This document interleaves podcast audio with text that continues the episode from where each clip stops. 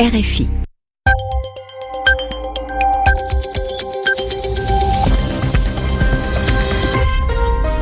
Vous écoutez RFI, 21h à Paris, 20h en temps universel. Jeanne Bartoli. Bonsoir et bienvenue dans votre journal en français facile. Bonsoir Mehdi. Bonsoir Jeanne, bonsoir à tous. À la une ce soir de violents bombardements de l'armée syrienne sur la région rebelle de la Routa orientale. Ils ont fait une vingtaine de victimes civiles. Le régime tente notamment de reprendre le contrôle d'une base militaire encerclée par des groupes rebelles. Aux États-Unis, il a traité le fils de Donald Trump de traître. L'ancien conseiller du président américain Steve Bannon a présenté ses excuses pour ces déclarations. Nous serons également en Inde où la Cour suprême accepte de réétudier la validité de la loi qui criminalise l'homosexualité et puis la démission surprise d'une rédactrice en chef de la BBC. Elle dénonce les inégalités salariales entre hommes et femmes au sein du groupe public. Le journal. Le journal en français facile. En français facile. C'est une nouvelle journée meurtrière dans la région de la Routa orientale en Syrie. Des bombardements de l'armée syrienne et de son allié russe ont fait une vingtaine de victimes civiles. C'est ce que rapporte l'Observatoire syrien des droits de l'homme. Le régime syrien a lancé une offensive pour reprendre cette région rebelle située tout près de Damas. Depuis le 31 décembre, des djihadistes et des rebelles encerclent notamment une importante base militaire de l'armée syrienne. Le régime syrien affirme ces dernières heures l'avoir libéré.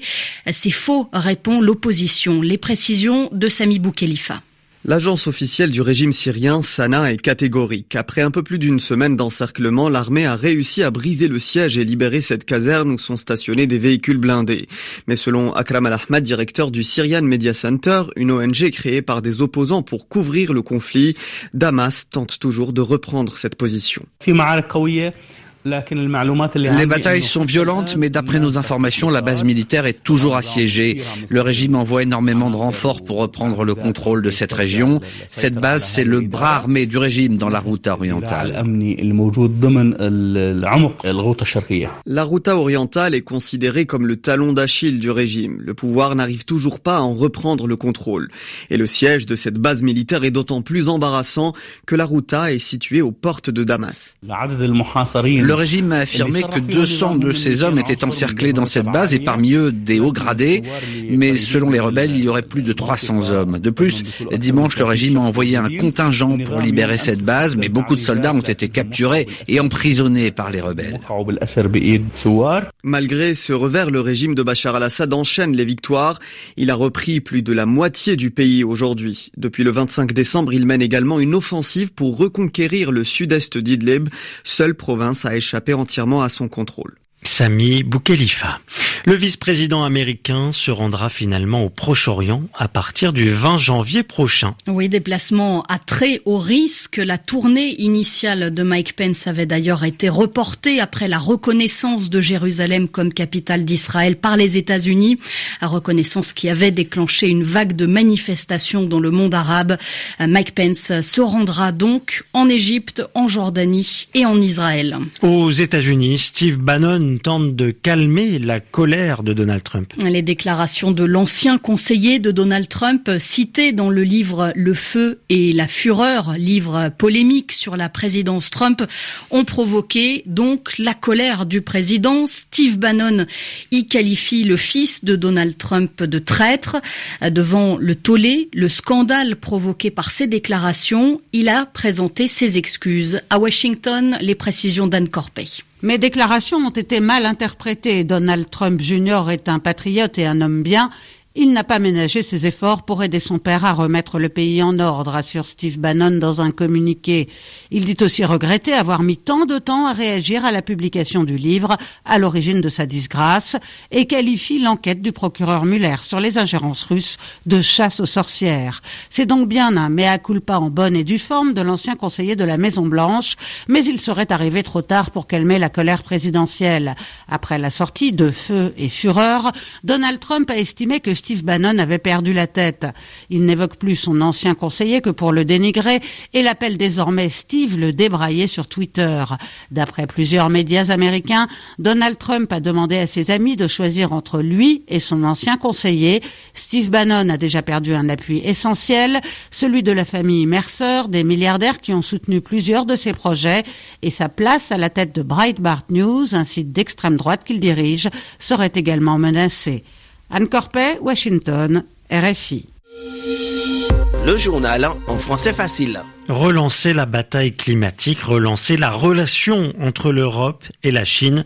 Voilà quelques-uns des objectifs d'Emmanuel Macron en visite depuis ce matin en Chine. Le président français a tout d'abord visité la ville de Qian, ancienne capitale de l'Empire et point de départ de la route de la soie. Il a ensuite rejoint Pékin où il a été reçu par son homologue Xi Jinping, un entretien très positif selon l'Élysée, le sommet officiel entre les deux chef d'État aura lieu demain. En Inde, c'est un nouvel espoir pour la communauté LGBT, la communauté lesbienne, gay, bi et trans. Oui, la Cour suprême a accepté aujourd'hui de réexaminer, de réétudier la validité de la loi qui criminalise l'homosexualité. En Inde, les pratiques homosexuelles sont punies par la prison à vie. La justice continue en fait d'appliquer un article du Code pénal datant de l'époque coloniale. Correspondance de Sébastien Farcy. C'est la troisième fois en neuf ans que la justice se penche sur cet article très controversé du code pénal indien qui punit de la prison à vie tout acte homosexuel. En 2009, la cour d'appel de New Delhi l'avait jugé contraire à la constitution, mais cette décision a été annulée en 2013 par la cour suprême qui a estimé que c'était au parlement de statuer sur cette question. La plus haute cour du pays accepte maintenant de se ressaisir de cet épineux débat après avoir entendu les histoires de harcèlement de nombreux plaignants homosexuels. Sera réalisé par un plus grand nombre de juges et il y a de grandes chances que ces derniers légalisent enfin les relations entre personnes de même sexe car les magistrats prendront en compte un autre jugement qui a récemment élevé le droit à la vie privée et donc la liberté sexuelle au statut de droit fondamental. Cette dépénalisation de l'homosexualité rendrait donc caduque cet article de loi qui date de 1861, une époque à laquelle les Indes étaient sous la férule de l'Angleterre victorienne et pudibonde. Sébastien Farsi, New Delhi. RFI. 22h07 à Tripoli, au moins 10 morts et plus de 50 disparus ce week-end au large de la Libye. C'est ce que révèlent plusieurs organismes qui ont interrogé des survivants. Parmi les disparus figurent au moins six enfants. Elle veut dénoncer l'inégalité salariale entre femmes et hommes au sein du service public audiovisuel britannique. Une rédactrice en chef de la BBC en Chine a annoncé aujourd'hui sa démission. Les détails avec Béatrice Leveillé. Cette journaliste qui est à la BBC depuis 30 ans a démissionné de son poste pour dénoncer les discriminations entre hommes et femmes en matière salariale dans son entreprise. La publication par la BBC en juillet dernier des salaires de plus de 200 personnes qui gagnent plus de 150 000 livres, soit plus de 169 000 euros, a montré qu'un tiers seulement d'entre elles étaient des femmes. Carrie Gracie gagne 135 000 livres, ce qu'elle considère comme suffisant. Elle a d'ailleurs refusé une augmentation de 45 000 livres, mais elle n'accepte pas qu'il y ait un si grand écart avec les salaires de ses collègues masculins. Elle est soutenue par 130 de ses collègues femmes du groupe BBC Women. La BBC a pris l'engagement d'atteindre la parité des salaires en 2020. Actuellement, l'écart entre les salaires des hommes et des femmes est de près de 10% contre 18% en moyenne dans les entreprises britanniques. 500 entreprises britanniques ont révélé les salaires de leurs employés. Trois d'entre elles seulement ont plus de 15% d'écart. Une femme, par exemple, gagne 52% de moins qu'un homme sur la compagnie aérienne EasyJet. En France, c'est la première application de rupture conventionnelle collective depuis la réforme du Code de travail. La direction de la marque Pinky a présenté un projet de 208 suppressions de postes sous forme donc de rupture conventionnelle collective. Pas besoin de plan social. Le dispositif permet des départs volontaires en cas d'accord majoritaire avec les syndicats. Le groupe automobile PSA Peugeot Citroën doit également ouvrir des négociations prochainement. Enfin, les sports avec du football ce soir, dernier match des 32e de finale de la Coupe de France. Le coup d'envoi a été donné il y a quelques minutes. Le RC Lens reçoit Boulogne pour une place en 16e de finale. Le score 0 à 0 à la 9e minute. RFI 21h passé de 10 minutes. C'est la fin de ce journal en français facile, journal que vous pouvez retrouver sur notre site rfi.fr.